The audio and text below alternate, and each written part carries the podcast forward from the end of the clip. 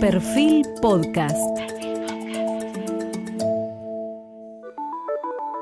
Periodismo puro. Jorge Fontevecchia en entrevista con el médico infectólogo Dr. Roberto De Bag. Hoy estamos con el doctor Roberto De Bag, que muchos lo conocerán por sus participaciones televisivas y por su trabajo de difusión durante la pandemia, pero el año pasado, en 2020, estuvo en los medios por otros motivos. Vive con su familia en un barrio céntrico de la ciudad de Buenos Aires y un sábado a la mañana salió de su casa para realizar una actividad física cuando se encontró con la vereda de su casa y el asfalto con mensajes negativos dirigidos hacia él, papeles distribuidos en el suelo, grafitis, que todos decían lo mismo, doctor mercenario de Soros y de la Organización Mundial de la Salud. Estaba firmado por una sigla NRP y como vemos la intolerancia y la grita no llegan solo al periodismo y la política, sino también a la divulgación científica y parte de esos temas eh, vamos a tocar en este cuestionario. El doctor Roberto de Vagues, actual vicepresidente, pero inmediato presidente de la Sociedad Latinoamericana de Infectología Pediátrica, además de la World Society of Pediatric Infectious Disease, que sería la versión a nivel mundial. Es graduado como médico en la Facultad de Medicina de la Universidad de Buenos Aires en el año 1981. Completó su residencia de pediatría en su momento en el Hospital de Niños de San Justo de la provincia de Buenos Aires. En 1984 obtuvo el título de pediatra otorgado por la Sociedad Argentina de Pediatría. En 1987 completó la residencia de posgrado en infectología bajo la dirección de uno de sus maestros, su mentor, el doctor Daniel Estambulián, en el Departamento de Infectología y Medicina Preventiva del Sanatorio Güemes, Hospital Privado. Entre 1987 y el año 2012 desarrolló distintas actividades junto a su maestro, el citado Daniel Estambulián, en el Centro de Estudios Infectológicos y en la Fundación del Centro de Estudios Infectológicos. Entre sus principales contribuciones se destacan el desarrollo estratégico y la dirección médica de los centros de vacuna del doctor Estambulián. Eh, en 2014 asumió la coordinación de las relaciones institucionales del Hospital Graham, al que sumó además la coordinación del programa de telemedicina y del Centro de Coordinación del Programa Nacional de Telesalud Pediátrica del Ministerio de Salud de la República Argentina. Y quería comenzar preguntándole sobre algo bastante polémico últimamente, que es política y conocimiento científico. Usted mantuvo una polémica con el biólogo molecular Ernesto Resnick. Él había escrito Lo vi de Bach, se hizo el picante con varios diciendo que los estudios de Sinopharm no eran de fase 3 y ahora dice eh, que no hace falta, que alcanza con que en China se hayan eh, probado y aunque no se conozcan los datos. Y su respuesta fue, Ernesto, no le contestaré más, usted carece de independencia de pensamiento, de Estados Unidos no puede superar su ideología política versus la ciencia, adiós. Y quería comenzar reflexionando cómo es la grieta. Bueno, la grieta también eh, fue hacia la, hacia la ciencia, es decir, esta mezcla de pensamiento con una fuerte ideología política, pero que no se basa en la, en la, evidencia, en la evidencia científica. No solo con, con Ernesto, a quien no conozco, quien tiene una actividad muy fuerte en las redes, eh, y no una actividad tan eh, potencialmente fuerte en lo que significa el mundo académico, porque el mundo académico se ve por las publicaciones, se ve por, la, los avances que, que, uno puede generar, por pertenecer a sociedades científicas, por generar conferencias a cada rato o en cada momento. Eh, y, y, y, en un momento mm, discute a través de las redes sociales, discute que, bueno, que uno no quería producir unas palabras unas palabras de apoyo a la vacunación infantil con la vacuna de Sinopharm. Y lo que pasa es, es muy simple. Eh, en, la Argentina no eh, se respetaron los procesos de la ciencia para decir si esta vacuna Sinopharm eh, tiene que ser, tiene que ser administrada en los niños. ¿Por qué? Yo no, hoy hoy por hoy, es una vacuna que va a ser utilizada y que demuestra seguridad y demuestra eh, también inmunogenicidad, es decir, una respuesta inmune. Lo que ocurre es que en la Argentina se hace un anuncio político de la vacunación en los niños, a los cuales todo el mundo pediátrico apoyamos cuando estoy hablando de todo el mundo pediátrico es desde la Sociedad Mundial de Infectología Pediátrica, la Sociedad Latinoamericana de Infectología Pediátrica, las sociedades locales y la Sociedad Argentina de Pediatría. Apoyamos la medida. Lo que no apoyamos es que no se haya consultado esa medida previamente a una Comisión Nacional de Inmunizaciones que por, por procesos y por boletín, inclusive el boletín eh, oficial, eh, hay una cantidad de personas, de expertos, que, que forman un corazón de cinco personas que son expertos en vacuna. Y luego las sociedades científicas también participan en estas reuniones, que tienen que generar un documento y son las que le dan la recomendación al Ministerio de la utilización. ¿Por qué? Porque acceden a la evidencia científica, la interpretan y basada en esa interpretación una recomendación. Entonces, ahí en las redes, en las redes sociales, a lo cual no estoy, no estoy acostumbrado, yo solamente pongo cuestiones que están debidas con, las, con la ciencia.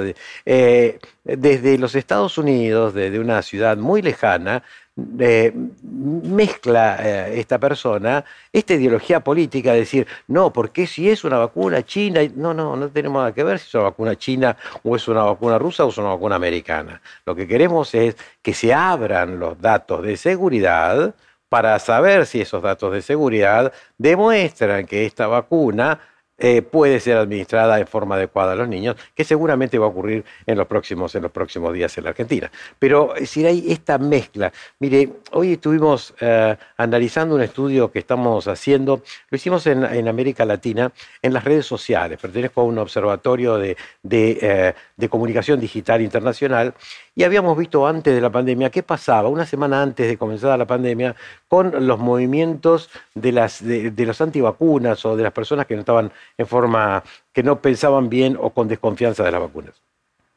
Y, esto en, sobre 110.000 publicaciones en las redes sociales en América Latina, vimos que era el 18% de las personas que comunicaban no estaban de acuerdo con las vacunas o tenían desconfianza en las vacunas.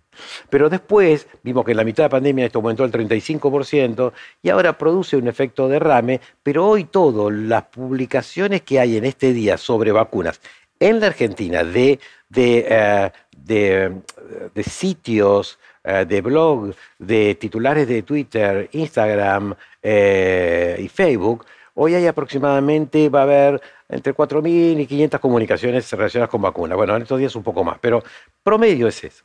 Ahora, no se discute en las redes sociales las vacunas en la ciencia, sino que hay grietas. Están los que dicen, como, como Ernesto Resnick, ustedes están, quieren eh, ir en contra de la salud de los niños. Al contrario, queremos la salud de los niños con vacunas seguras. Ahora, y el otro grupo dice, no, no discuta con estas cuestiones, saque, no, no discuta más con estas personas que no tienen, que no tienen ciencia. tienen ciencia, pero la interpretan a través de una ideología. Hasta, ahí, hasta en eso se ocurre, ocurre la, grieta, la grieta política, en la ciencia. Doctor, eh, ¿fue creciendo estas divergencias alrededor de la medicina y la ciencia fueron siempre así? ¿Usted nota que hace 10 años no, era así? Mire, hoy, hoy en una reunión científica discutíamos esto. ¿Qué pasaba con una mamá hace 10 años o 20 años cuando el pediatra le recomendaba una vacuna? Recomendaba una vacuna porque la Sociedad Argentina de Pediatría, al cual formaba la mayoría de los pediatras en Argentina, tiene tal prestigio y tan independencia. Que tenía autoridad. Que tiene autoridad. Hoy el efecto COVID y el efecto derrame de las desconfianzas y las grietas políticas hace que los padres hoy digan, bueno, yo quiero saber la eficacia, quiero saber la seguridad, está muy bien, pero no la interpretación de esa seguridad y la eficacia. Entonces ahí, hoy por hoy, la ciencia empieza a dividirse. Eh, eh, también hay, hay personas que, por ejemplo, han agredido a la Sociedad Argentina de Pediatría, un sanitarista que nunca estuve de acuerdo con lo que ha dicho eh, en todo este tiempo, eh, que es un sanitarista que asesora al gobierno de la provincia de Buenos Aires, que dice que los pediatras son todos, perdón la manera de decirlo, que son gorilas y que hay que mandarlo a un lugar determinado que es un lugar muy desagradable. Eso, eso, eh, la persona esta no está hablando de la medicina, no está hablando desde la ciencia, está hablando desde la ideología. Entonces yo diría, no es sanitarista, es un politólogo que ha tenido un contacto con, con el mundo sanitario y hoy habla de política. Es decir, en el mundo de la ciencia no se hace relato político, se hace ciencia, o sea, se basa en la evidencia. Doctor, eh, en epistemología siempre se discute aquel libro canónico de la historia de las revoluciones científicas de Thomas Kuhn, donde Thomas Kuhn va explicando cómo muchas de las verdades científicas, bueno, dependen de los instrumentos de observación de cada época y se revisan con el tiempo, que son verdades eh, coyunturales. Puede ser que frente a la pandemia, la idea de certeza de las ciencias duras entró en total discusión. sí, volvimos, volvimos eh, a, una, a, una, eh, a un mundo de hace muchísimos años, de hace décadas y décadas y décadas, que tuvo que generar el conocimiento para una enfermedad que tenía otras herramientas ahora, que por suerte la revolución, la última revolución es la revolución del conocimiento, la revolución tecnológica, permitió que se acelerara, pero usted recuerda que cuando se decía que eh, la Organización Mundial de la Salud, que el virus no flotaba y que algunos eh, expertos en el mundo documentaron que podía tener una suspensión aérea y después la Organización Mundial de la Salud cambia y dice sí. Entonces, eso se fue modificando, pero porque se iba generando ese conocimiento. Y como dice usted, va dependía de las herramientas y de la interpretación. Y esto también produjo un efecto derrame de desconfianza. Mire, estudiamos en ese momento, eh, desde el observatorio, estudiamos cuál era el fenómeno en Latinoamérica de credibilidad de la Organización Mundial de la Salud. Y el 35% de las comunicaciones en redes sociales decían que no creían en la Organización Mundial de la Salud. Pero la Organización Mundial de la Salud estaba basándose en los instrumentos que tenía en ese momento. Entonces, y eso iba, iba modificándose. Entonces, la gente sigue que tiene todo, el, tiene todo el derecho del mundo de pensar que eh, verdades eh, después no se pudieron documentar o cosas que no se pensaban que eran reales, después fueron reales. Y esto, es, eh, esto fue eh, producto del texto, del conocimiento que se fue generando con las herramientas y con las tecnologías que teníamos, que tenía el mundo para documentarlo. Sí, lo primero que aparece, a ver si usted coincide, es, había una frase de Nietzsche que decía que el ser humano puede soportar casi cualquier cosa, menos que no exista una explicación. Entonces que en el momento de la pandemia, la Organización Mundial de la Salud, los médicos, los especialistas, se les reclamaba eh, certidumbre y decían lo que podían, como si fuese una verdad. Exactamente. Pero no tenían ninguna evidencia. Exactamente, esto así. Bueno, pasa también con la, con la religión, ¿no?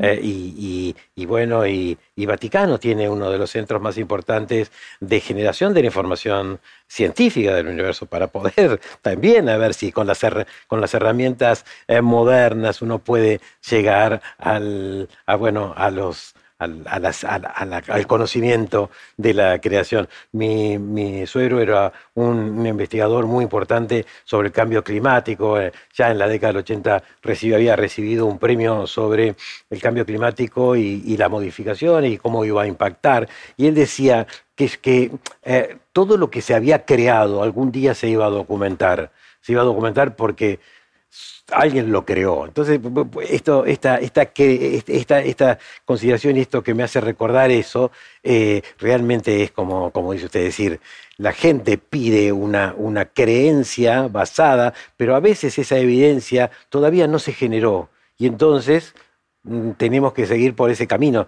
Por supuesto que en la salud y en la, y en la vida, bueno, eh, a veces es difícil, sobre todo en un momento, en un momento pandémico. Y esto es un momento pandémico de largo, de, largo tiempo. Doctor, puede ser también que en la medicina se tiene por el médico una idea de, de saber absoluto. Eh, el médico pobre tiene que actuar esa, eh, esa mirada que le devuelve el, el, otro.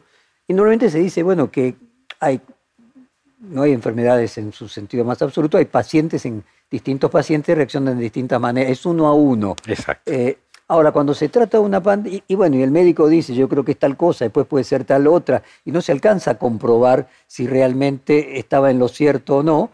Ahora, cuando se trata de una pandemia, lo que queda expuesto es que el saber médico es muy frágil. Claro, y sobre todo con estas enfermedades que son, que son eh, como, como, dice usted, que son pandémicas, que son de, aparición de, eclosiva, una aparición muy brusca. Pero fíjese que uh, está esta gran discusión si el virus de Wuhan se generó en un laboratorio o estaba en el mundo, en el mundo animal. Y hace muy pocos días, muy pocas semanas, se pudo documentar eh, que a 2.000 kilómetros de Wuhan, en Laos, se encontró en murciélagos un virus absolutamente igual, solo que la espícula, el botoncito que sale del virus, la secuencia que es la que hace que el humano contagie al humano y el humano contagie a otro humano, no se había producido. ¿Esto qué quiere decir? Quiere decir que el virus, además de estar en más de 12 especies animales, eh, generó, eh, esto documenta que posiblemente no se haya escapado, no se haya, primero, no se haya creado, sino que haya estado en el mundo animal, se haya reconvertido y haya saltado al humano y de humano a humano. O sea, y eso generó tanta disputa que genera un descreimiento por la, por la ciencia. Ah, yo, lo escucho y no puedo dejar de reflexionar eh, cuando Freud contaba en su primera tópica, él recomendaba a los médicos, en esa época no había autos, fin del siglo XIX, ir, que él descubría que curaba mejor a los pacientes cuando iba con un carro de seis caballos, porque si iba con un carro de dos caballos era un médico menos importante, si iba con un carro de seis caballos era un médico más importante. Obviamente se estaba refiriendo a cuestiones que el propio paciente eh, eh, curaba. O sea, hay algo en el, que se le reclama al médico una certeza que el médico tiene que actuar porque finalmente es un placebo. Esa certeza ayuda al paciente a curarse, aunque el médico no sepa que no sabe. Y, en esta pandemia se demostró cada vez más que lo importante que es la empatía. La empatía entre el paciente y el, médico, entre el médico y el paciente en esta bidireccional, pero también en la empatía inclusive comunicacional. Si yo soy médico y tengo y soy empático, soy creíble, puedo modificar una conducta en una comunidad. Entonces también es, esto que, usted dice es una realidad. Es decir, en esta, en esta relación del conocimiento con los pacientes hay otras cosas. Bueno, es el arte médico y usted ha mencionado a, Daniel Estambulian. Daniel Estambulian, si hay algo, eh, bueno, Muchas personas conocen la trayectoria de Daniel Estambulian, pero Daniel Estambulian formó más de, dos, más de 300 personas, de las cuales decenas de personas, decenas de profesionales están viviendo en el, en el exterior. Pero si hay algo que él teníamos y que nosotros aprendíamos, primero aprendíamos cómo era el proceso de aprendizaje, el proceso de aprender una enfermedad después cómo era el proceso de atender esa enfermedad y después cómo era el proceso de ser empático con el paciente. Eh, eh, él, eh, nos enseñó y sigue enseñando, tiene, tiene, unas capacidades absolutamente destacables de esta cuestión.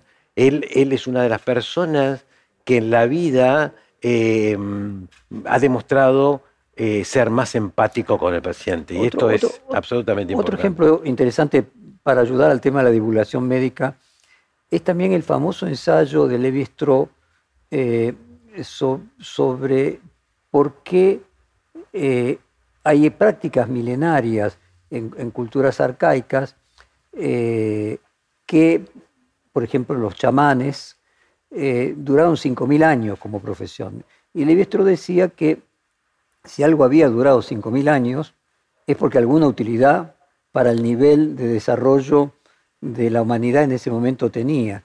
Y él llega a la conclusión de que, bueno, el chamán eh, hacía algunos eh, cantos, eh, bailes, algunos rituales escénicos, que la persona, creyendo que se iba a curar, bueno, podía curarse más rápido si su enfermedad era una enfermedad que dependía de su propia voluntad de cura.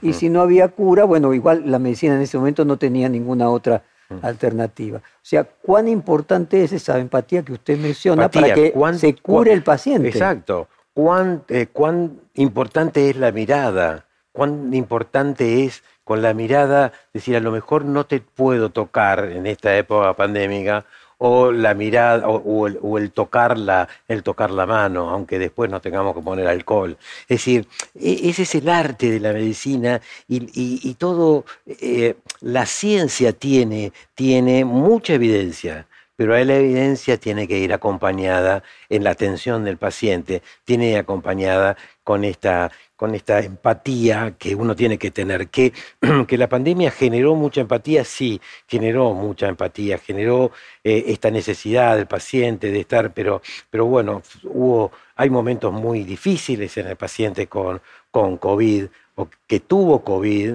eh, familias, etcétera.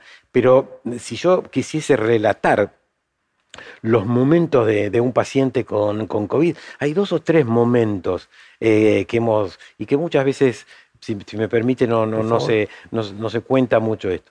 Primero es que el paciente, por ejemplo, cuando tenía fiebre y tenía un poco de tos o, había sentido alguna sensación de infección, decía, bueno, puede ser que tengo coronavirus, entonces el médico le decía, bueno, hay, hay que hacer el estudio. Entonces iba tranquilo a hacer el estudio, tranquilo, dependiendo de la situación clínica, se hacía el estudio. A las 24 horas recibía el resultado de la PCR. Ese era un momento de absoluto impacto. Es decir, ¿por qué? Porque lo ponía a la persona con la probabilidad de complicaciones, hospitalizaciones, desamparo, soledad y algunos lamentables fallecidos. Entonces, ese era un momento absolutamente difícil. Eh, momento que se iba mejorando al pasar de los días. A las 48 horas ya estaba mejor, veía un poquito más de horizonte, eh, pero todo esto iba a depender los tiempos de cómo lo acompañara, lo acompañase el médico, la enfermera, su familia, la, comunicación a través del teléfono. Después había, eh, eh, la mayoría de ellos, al quinto día ya sentían que ya estaban mejor, dejaban de tener fiebre y al décimo día cuando uno decía tiene el alta epidemiológica, tiene el alta de no contagia, eh, bueno, eh, superhombres o supermujeres que ya habían tenido una infección y que el mundo ya eh, para ellos era otra, otra situación. Situaciones muy, muy raras porque los pacientes tenían que seguir controlándose, etc. Ahora, el paciente que se complicaba, el paciente que, que al tercer o cuarto día se sentía cada vez peor y al quinto día lo venía a buscar una, una ambulancia, eh, ese momento es un momento de absoluto desamparo. Es el momento que, que, eh, lo único que lo acompañaba era un teléfono celular. El único momento que la mayoría tenía, mayoría telefonía celular, era el momento en que le decíamos inclusive a los pacientes, no se olvide el cargador. Mire lo que estoy diciendo. ¿eh? Los médicos eh, las enfermeras, los trabajadores de salud, le teníamos que decir a los pacientes, no se olvide el cargador. Porque ese cargador era el que va a dar energía al, elemento que lo iba a comunicar con su familia. O sea, le iba a dar energía a él. Le iba a dar energía a él. Y, esa cuestión eh, de estar luego internados y poderse comunicar, era un momento, momento que ahí empezaba a recuperarse. Y después, el otro momento de absolutamente desamparo de los pacientes que entraban a terapia intensiva. Y cuando los médicos tenían que decir que ibas a, ir a un, respirador y que luego se iba a despertar en algún momento.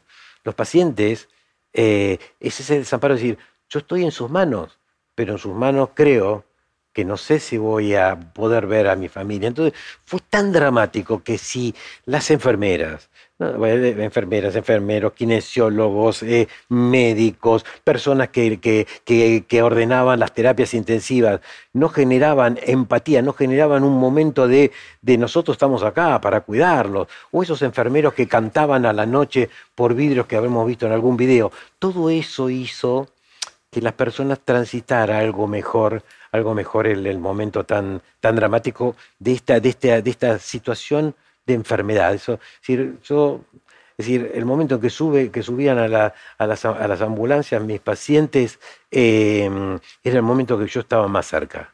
Eh, era, era minutado. Yo, bueno, todo lo que estábamos eh, atendiendo, porque en ese transcurrir esa ambulancia, esa ambulancia llegaba a una, a una guardia, la guardia lo tenía que acondicionar al paciente para ver si iba a una sala, y eran momentos de... de, que pasaba a ser una cosa, un cuerpo nada más. Eh, era una soledad absoluta para ellos. Y lo único que tenían, como usted bien dice, no lo había interpretado así, pero este, este cargador que cargaba, cargaba, esta energía que iba a comunicarlo al, al mundo exterior. Doctor, eh, vuelvo nuevamente a a Freud con em, lo que él llamaba en su jerga la transferencia, eh, otorgarle al, otro el, ser sujeto supuesto de saber, o sea, transferirle, creerle, que supongo que en, eh, en, la sala de operaciones o en una circunstancia de alguien va a ser entubado, es esencial que le crea que el otro tiene la competencia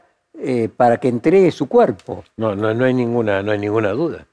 Parte también de haber generado esta relación médico-paciente, esta empatía, eh, esta vez que a lo mejor era la segunda vez que veía en una terapia intensiva un médico, pero que la primera vez el médico le dijo quédate tranquilo y le apretó el brazo.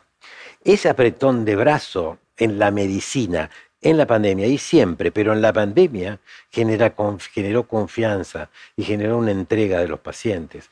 Y esto, la verdad que que mm, yo muchas veces escucho a personas que dicen, no, no hay que generar héroes de la medicina. No, no, héroes no. Solamente trabajadores de salud que generaron, o sea, que generaron en las personas el beneficio de cuidarlo. Eso es lo que hicimos, lo que hicieron en diferentes momentos, o sea, y en, diferentes roles, pero, pero eso es lo que pasó. ¿Puedo inferir que la Organización Mundial de la Salud dijo primero que, bueno, no estaba en el aire, después que estaba en el aire, que eran eh, las superficies, que luego no eran las superficies, el barbijo sí, el barbijo no, que finalmente, obviamente, le generó un enorme descrédito, porque fue tan contradictorio, de una, cuando había además tanto interés puesto en su opinión, que era el resultado de que tenía que decir algo. Mm. Por esto que usted dice, el, medio tiene que agarrarlo de la... Aunque no sepa si va a salir de la terapia intensiva, tiene que transmitir confianza en que va a salir, ¿no? Sí, es y que simplemente la pandemia lo que expuso, como que desnudó, que en realidad esa confianza que todo paciente tiene que tener por el médico eh, y que el médico, el médico la actúa pero él sabe que no tiene todos esos saberes, que mm. puede salir bien o puede salir mal. Sí, sobre todo con, la aparición de nuevas complicaciones que no, que no se tenían, no se tenían descriptas, es decir, eh, complicaciones de, o, de no respuesta a, algunos medicamentos. En el caso de la pandemia, evidentemente, pues, se, trataba de algo nuevo, pero a lo que voy es que probablemente desde el punto de vista epistémico, en líneas generales, como cada paciente es un caso, bueno, eh, hay un margen que, que todo médico sabe, hay un margen de error, de, imprevisión, y que el médico tiene que actuar como si fuera Dios en ese momento, mm. sabiendo que no lo es. Pero esa actuación eh, es terapéutica.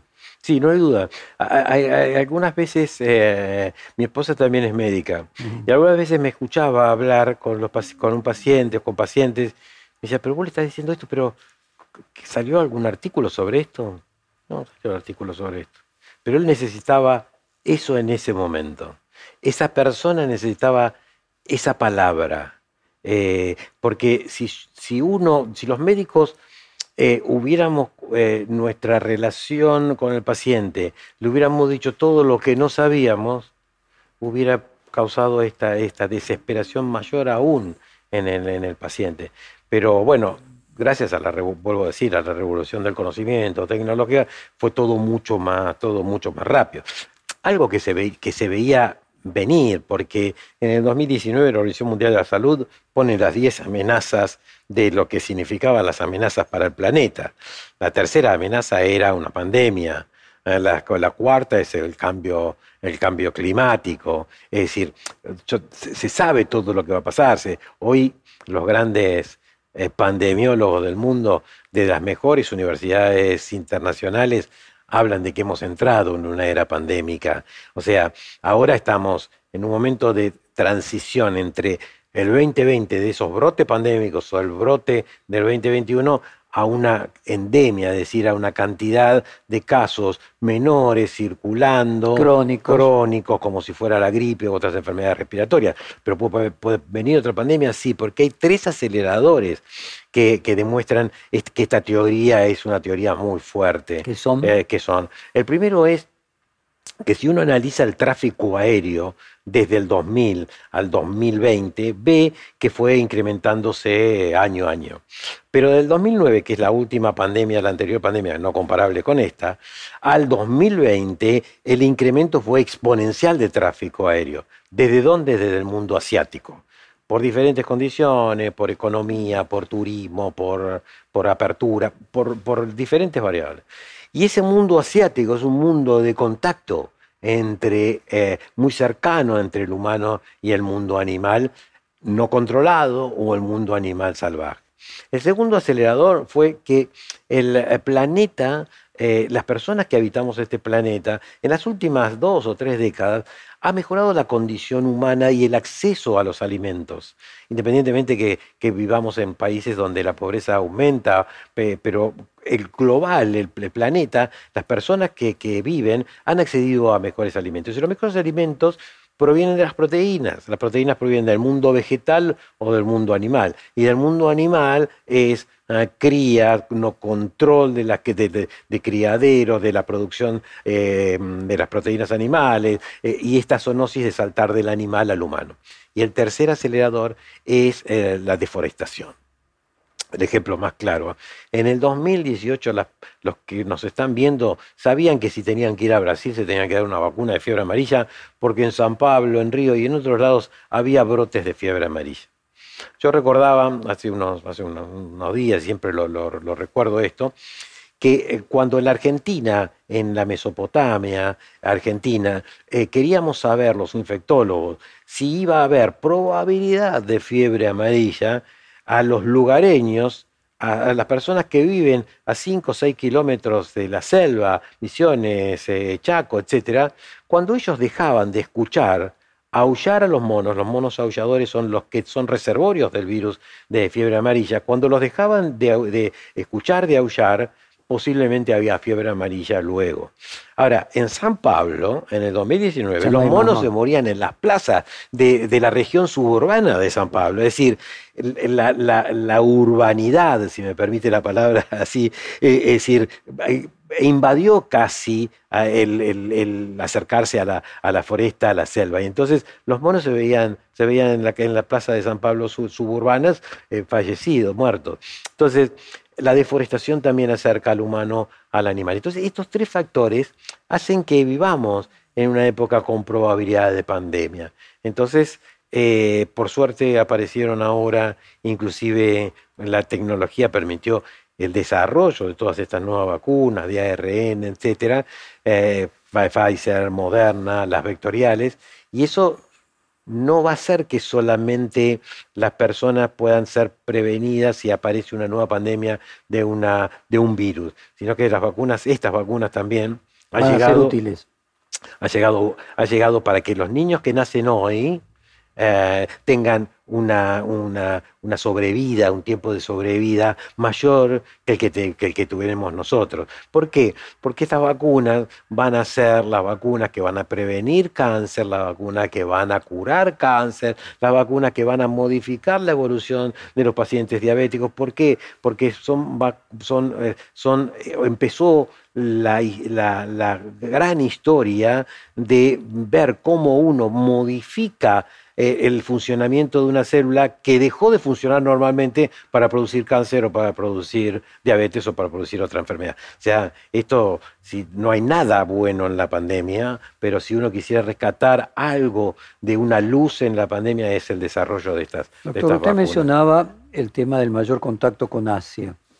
Eh, al mismo tiempo uno observa que en Asia, eh, por lo menos en muchos de los países, se ha podido controlar de una manera mucho más eficaz que en Occidente. ¿Hay algún punto de contacto con esa, aquella idea de los europeos llegando a América y con anticuerpos que los pueblos originarios no tenían y entonces muy buena, muy buena, muy buena ese, ese camino. Bueno, la, el hecho de que Asia haya controlado la pandemia eh, o que haya, sí, que haya controlado el brote pandémico de una manera más eficaz, bueno, eh, hay, hay algo que que es transversal a todos, eh, que es la rigurosidad. La disciplina. De la, es decir, la, disciplina eh, que no es solo verlos con la utilización del barbijo, sino es la disciplina en la recomendación, la implementación y el respeto por el otro. Entonces, eso, sin ninguna duda, eh, creo que es una variable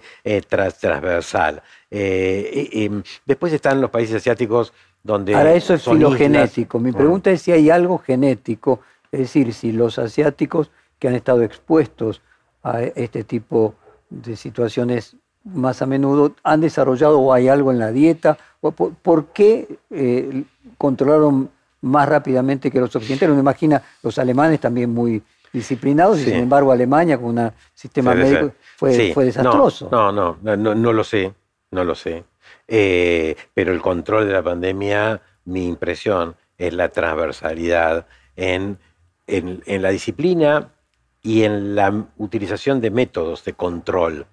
Eh, ellos masivamente estudiaban a los pacientes, no era como la mayoría de los países o como nuestro país, que hacía y hace diagnóstico, eh, mejor dicho, hace estudios para hacer diagnóstico de la enfermedad. No, ellos en diferentes ciudades, en diferentes países, controlaban más masivamente lo que se llama circulación viral.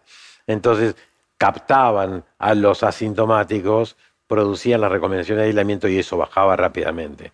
Eh, es o sea que no hay punto de comparación con lo de los europeos llegando a América. No, no, no, no. no, Doctor, eh, ¿qué lo llevó a usted a especializarse en lo que se especializó? No me refiero a la parte de pediatría, sino me refiero... A la medicina. No a la medicina, sino a infectología en particular.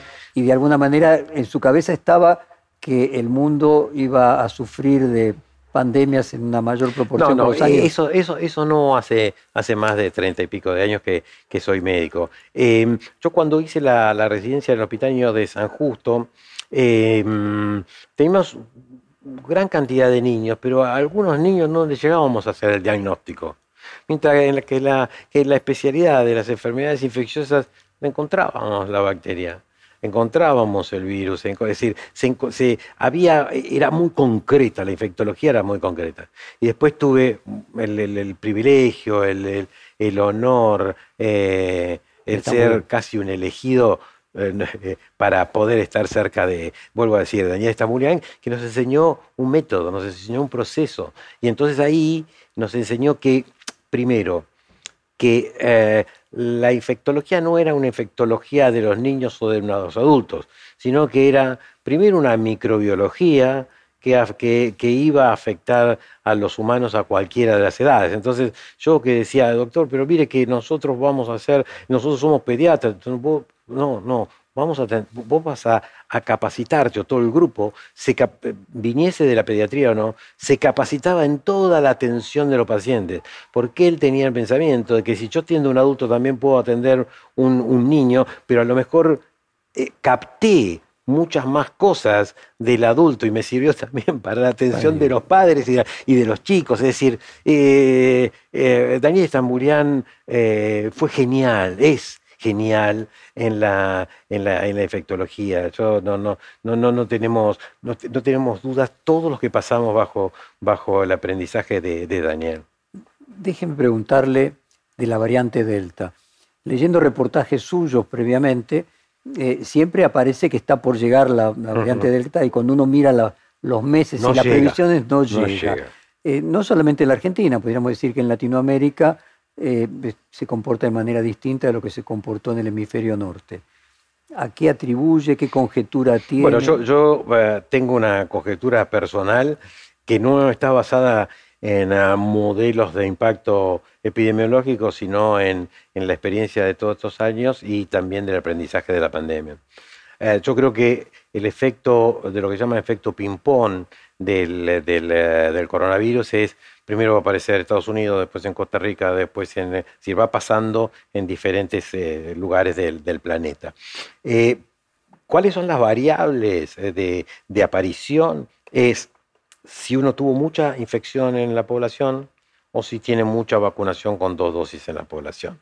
Hoy, a la mañana, charlando con el Hospital de Niños de, Costa Rica, está el sistema estresado, todo Costa Rica. Es decir, si uno habla con algunas ciudades de México también, en Brasil también, está, e, es, como, es como atrasado eh, la variante Delta de circulación, porque nadie puede decir que en la Argentina no está circulando Delta. Ahora, la magnitud de la circulación de Delta no la sabemos porque no la estudiamos. ¿Y esto qué quiero decir? Y ahora voy a, a, aprender a responder a su pregunta. Eh, en los países que tienen bajos recursos o recursos eh, moderados, se dice que tendrían que estudiar genómicamente para saber qué variante tiene el 6% de todos los de todas las personas que tienen una PCR positiva. En la Argentina es el 0.1%. En 3.600.000 casos en este año, solo se han estudiado 5.250 o 5.285, hay 5.200 y pico. O sea, muy baja la prueba. Pero tuvimos un primer evento súper contagiador en la Argentina, que fue el Colegio Ort, en el cual más de 60 niños tuvieron, solamente se estudiaron tres Delta y no se siguió estudiando porque ya son todos Delta, porque era un caso comunitario que contagió a los otros niños. Pero yo he atendido algunas familias de, de, de ORT y todos los de la familia, inclusive algunos que han tenido dos dosis de vacuna, se han contagiado la, la infección. O sea, la variante Delta está. Ahora, la magnitud es baja. ¿Por qué? ¿Por qué? Eh, mi, mi impresión, que la comparto con muchos otros especialistas, es que en la Argentina hubo 3 millones, hay 5 millones de personas, más de 5 millones de personas que se han contagiado, pero hay 3 millones 600 mil personas que se contagiaron este año, en un grupo de semanas, que fueron las semanas de julio. O sea que todavía le duran los anticuerpos. Exactamente. Como que tenemos tres vacunas. Exactamente, pero tenemos 3.600.000 personas, pero hay una variable que es un número que hay que multiplicar por el cual se sabe cuántas personas se han infectado. La variable puede ser del 3 al 10, o sea, pero pongamos 4 si somos, si somos moderados, o sea que de 3.600.000 por 4 estamos en más de 12 millones de personas. Esas 12 millones de personas recibieron la mejor vacuna. Lamentable que sea la mejor vacuna porque es la vacuna del virus y la vacuna que produjo ciento, cien, bueno, miles de muertos. O sea, eso no fue bueno. Eso se podría haber evitado, sin ninguna duda. Pasó, ocurrió, pero eso ha, dado una columna de más de 11, 10, 12 millones de personas que tuvieron infección y que está, como dice usted, cerca ahora. Estamos a 5 meses, 4 meses. Lo que sabemos es que las personas que están infectadas, que tuvieron COVID o que tienen dos dosis de vacuna, la inmunidad empieza a decrecer a las 8, semanas, a las 8 meses. 6, 8 meses. Ahora, ¿qué quiere decir? ¿Que no van a servir la vacuna o no van a servir si yo me infecté? Sí, sirven para la gran mayoría. Porque hoy la pandemia en, la, en el mundo ocurre en tres grupos. En los no vacunados, Estados Unidos 30% no vacunados por ser reticentes a la vacuna, los que tienen una sola dosis de vacuna, o los que tienen dos dosis de cualquiera de las vacunas, pero tienen comorbilidades y dos fundamentales, o tres, edad muy avanzada, obesidad y diabetes. Esa es la nueva pandemia. Hubo una pandemia 2020 y una pandemia 2021, pero ahora esa nueva, esa es la nueva pandemia. Entonces, si nosotros estamos tan cerca de este brote pandémico, estamos todavía, más la vacunación de dos dosis, estamos con una protección.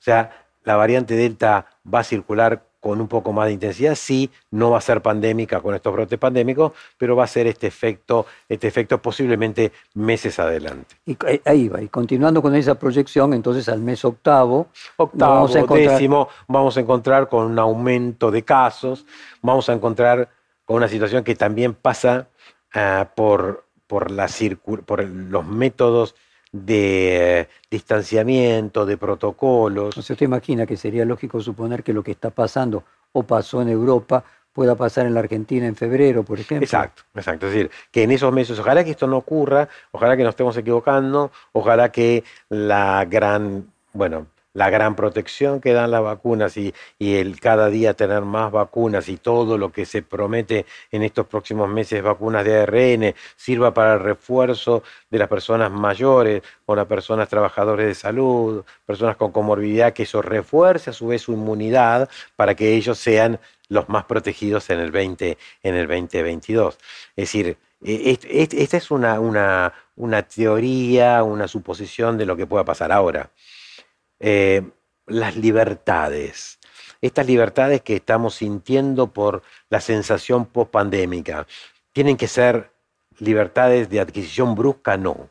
Tienen que ser, hay trabajos, inclusive de una asociación de escuelas de salud públicas de Europa, eh, Portugal, España, Francia, Inglaterra, que hace al 26 de, agosto publican, eh, no tengamos un déjà vu y prevengamos las próximas olas, estas olas más pequeñas que van a haber. Entonces dice, no abramos ah, las restricciones sanitarias en forma brusca, sino que acostumbremos a las libertades bajo protocolo.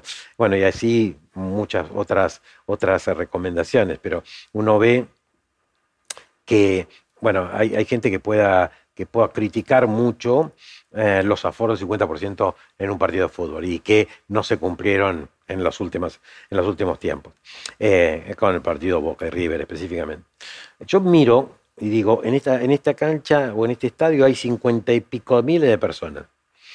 Eh, si yo pienso desde las dos campanas de las ideologías políticas, los que dicen, uy, qué locura, 57 mil, porque tienen una sola dosis, le permitieron una sola dosis, es una campana. Otros dicen, bueno, tienen allá, sí, la verdad, pero la libertad es importante, el fútbol, el grito, la vida. Son dos campanas, posiblemente con dos ideologías eh, diferentes. Si yo lo miro desde la ciencia, digo, si yo tengo un proceso adecuado para que entren 50.000 personas en esa cancha, y el, el, proceso adecuado es que tengan dos dosis de vacuna 15 días después de la segunda dosis, sé que el riesgo es bajo. ¿Por qué? Porque, la ciencia, eh, porque los datos se van generando, como, como usted preguntaba. Eh, el 29 de julio ocurrió Lola Palosa en Chicago. Eh, en esos días del Festival de Música pasaron 385 mil personas. Se documentó al mes cuántas personas se habían infectado en ese, en ese momento. Algo de 214, nada, casi nada. Pero si uno analiza ¿Quiénes entraron a, la, la Todos tenían las dos. 90%, 90 tenía dos dosis 15 días después. Y el 10% tenía PCR negativa porque era esencial y no había estado vacunado. Ahora, ¿pero es tan difícil hacer eso? Mire, en Lola Palosa, eh, Lady Gaga en Nueva York, uno saca el ticket y eh, cruza con el estatus eh, de vacuna o con su carnet de vacunación. Por lo tanto, ese ticket tiene una identidad. Roberto de Bag, dos dosis, ya pasó más de 15 días, me venden la entrada. Y yo voy con esa entrada y con mi documento. Lo único que tengo que hacer es consolidar, es decir, que es Roberto de Bag el que muestra el documento y pasa. No es que, a ver, mostrame el carnet de vacunación, es de provincia, no, es de capital, ¿cómo es? No, la aplicación cuidar, sí, está bien, bajo aplicación cuidar, eh, le vendí la entrada. No es que le vendí la entrada y después la aplicación se la tengo que mostrar. O sea, ¿Qué quiero decir? Es decir, yo, a mí no me espanta 50.000 personas ahí si es que todos están vacunados. Ahora, ya ocurrió. ¿Qué me encantaría saber? Que el Ministerio de Salud me diga hoy cuántas personas que entraron, 50 esos 50.000, cuántas personas tenían dos dosis más de 15 días. Ese dato no está y no lo van a poder encontrar. Pero eso, esos datos, también es ciencia también es ciencia, eso es eso, ese dato genera ciencia, es el manejo del big data para la toma de decisiones futuras. Ese porcentaje de antivacunas, desde un punto de vista ético, frente a una situación de pandemia, ¿se puede aceptar que la persona tenga el libre albedrío de decidir vacunarse o no? ¿O tendría que ser compulsivo independientemente de las libertades individuales? Bueno, a, mi entender, a mi, a mi, a mi saber y a, y a, mi, y a la experiencia, eh, me cuesta creer que las personas no, no quieran vacunarse, pero esa es por, por mi experiencia, por mi expertise en el mundo de la vacuna. Ahora, eh, el mundo de la vacuna no está dividido ahora en los antivacunas y en los pro vacunas convencionales históricos de antes de la, de la pandemia. Hubo un cambio. Eh, hubo un cambio. Y hoy ya se habla de marcos sociales eh, que están a favor o en contra de la ciencia y de la vacuna. Antes decíamos vacunas y antivacunas.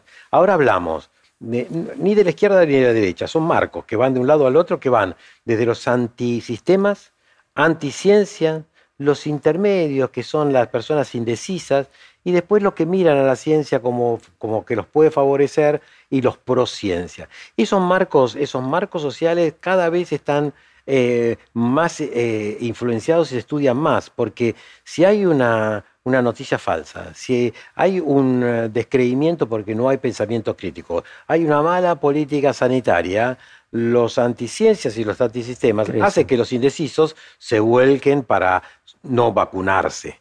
Y pasa, y, no es tan fuerte desde el lado de la ciencia en el convencimiento. Entonces, la vacunación obligatoria o la vacunación eh, compulsiva, eh, compulsiva o la vacunación eh, voluntaria, creo que hoy por hoy las libertades están y lo que uno tiene que hacer es producir el proceso que ya muchas universidades en el mundo recomiendan, inclusive UNICEF, que es primero generar una, una planificación, un, plan estratégico de cómo hacer para que las personas que no, que no quieren vacunarse se vacunen. Pero ese plan, ese desarrollo, significa un estudio de ese, de ese, ecosistema, de ese ecosistema social. Después de ese ecosistema eh, eh, social, lo que tiene que pasar es que se, la, se los escuche, luego que se los comprenda y luego la probabilidad de transformarlos. Entonces, para eso es todo un trabajo. Hoy el Global Health de la Universidad de, del Yale Institute, la Florida International University con el Global Health, el consorcio Global Health, eh, las sociedades latinoamericanas, todos estamos en cómo, cómo generar este, este plan estratégico para poder transformar, porque si no se vacuna la gente, no se va a controlar. No es que esta pandemia se puede erradicar, pero hay que controlarla. Los países que tienen Producto Bruto Interno, hemisferio norte, mayor, y que tienen tecnologías, han desarrollado el conocimiento, adquieren tienen vacunas, eh, hay disponibilidad de vacunas, el 30% de Estados Unidos no quiere vacunarse por estas condiciones, eh, condiciones políticas. Ahora, este este mismo 30%, ¿usted lo imagina 30 años atrás? ¿Se imagina ese porcentaje no, hubiera sido menor? No, no, no, no, no, no, no, existía. ¿Y a qué lo atribuye? Eh, eh, a la polarización política. Yo, ahí sí... O sea, aquí tenemos un efecto secundario sanitario de la, de la polarización política. Los que, eh, los que vandalizaron la Casa Blanca, este que estaba vestido de, piel roja, pertenece a una organización que es el QNM QNM no utiliza las redes sociales para hacer la anticiencia y los antisistemas. Utiliza otras, otras redes sociales, utiliza lo que llama la web profunda, pero ellos con la política hacen que en diferentes partes del mundo haya ah, manifestaciones para no usar barbijo o para no vacunarse. O sea, la ideología política impactó, sobre todo en el hemisferio norte. En el hemisferio sur, ah, tanto sea América Latina, Caribe, África y Asia, el acceso a la vacuna es retrasado por cuestiones económicas. Por, cuestiones económicas. Entonces, Latinoamérica 30%, 35% con dos dosis, pero África 4% y la India 5% con dos dosis. O sea, el acceso a la vacuna cada vez tiene que ser con mayor equidad, más rápido para poder controlar globalmente y sacar este efecto ping-pong de, de brotes pandémicos que pueden haber. Una reflexión final relacionada con el comienzo de la entrevista que tiene que ver con la autoridad. Usted dice, hoy, países desarrollados, 30% de la gente no quiere vacunarse, era esto inimaginable 30 años atrás, el porcentaje hubiera sido ínfimo. Tiene que ver con la politización. Y uno se va muy, muy atrás y se encuentra a Galileo Galilei discutiendo con el cardenal Beltramino, cuando Galileo decía, mire, mire, que en realidad es la Tierra la que gira alrededor del Sol, el cardenal Beltramino le decía que no necesitaba mirar por el telescopio porque la verdad estaba en la Biblia. ¿Qué motiva hoy eh, esa pérdida de autoridad eh, que hace que, como usted dice, una parte de la población mucho mayor que antes. Vuelvo a decirlo del principio. Cuando la ideología política se mezcla con la ciencia. O sea, la ideología sería como una religión, sería como el opio de los pueblos, como planteaba sí, Marx. Sí, sí, sí. Porque cuando la política se mezcla con la ciencia, o la ciencia se mezcla con la política, la que pierde es la ciencia la que pierde la ciencia. O sea, y, eh, em, esto, esto, esto es así. O sea, yo creo que, que hoy por hoy em, la ciencia tiene que caminar por el camino del centro. doctor, nadie podría decir que en los años 60, plena Guerra Fría, se erige el muro de Berlín, eh, no había una, eh, un mundo bipolar inclusive. Ah, sin embargo, no se discutía la ciencia. Se creía, había más credibilidad. Eh, pues digo, ni, los, ni la ex Unión Soviética ni la OTAN eh, tenían estos pensamientos eh, mágicos. No, no, no, no estaba. Hay una nueva mistificación de la sociedad, estamos en un regreso. No, yo, yo ahí creo, a lo mejor soy muy banal y muy simple en el pensamiento, pido disculpas, pero yo creo que la democratización de las nuevas vías de comunicación a través de las redes sociales, eso ha generado que las personas tengan una nueva vía de expresión y tengan una nueva vía de desconfianza o de confianza o de discusión. Cuando nosotros vemos eh, el mundo de las, de las vacunas entre los diferentes marcos sociales, nosotros vemos que el mundo de los antivacunas o de los que no están en vacunas, en las estructuras cuando vemos en las redes sociales, hablan entre sí pero no hablan con el grupo de, que está a favor de las vacunas. Esos no hablan, son dos mundos diferentes, polarizan hasta, hasta la comunicación digital. Y la comunicación digital, o tener ese espacio, antes no existía. Y eso yo creo que está generando un, descrédito, una desconfianza, o también eh, puede generar eh, una confianza, pero hay que, hay que saber con qué ecosistemas digitales de comunicación uno está trabajando para poder generar una buena estrategia. A ver, si es una buena síntesis. O sea, las pandemias son uno de los problemas que enfrenta la humanidad en mayor proporción, una de las mayores amenazas, incluso por arriba, usted lo colocó citando creo que la Organización Mundial de la Salud, por arriba del cambio climático, y esas pandemias son creadas en líneas generales por algún virus, y al mismo tiempo el otro, la otra amenaza es el virus informático, podríamos decir, pareciera que ahí tenemos un punto de contacto entre dos grandes desafíos que tiene la humanidad, enfrentar los virus biológicos y los virus informáticos. Eh, no tengo, no tengo duda que es una muy buena conclusión. Doctor Roberto muchísimas gracias por esta interesante hora de conversación. gracias a usted, fue muy generoso. Perfil Podcast.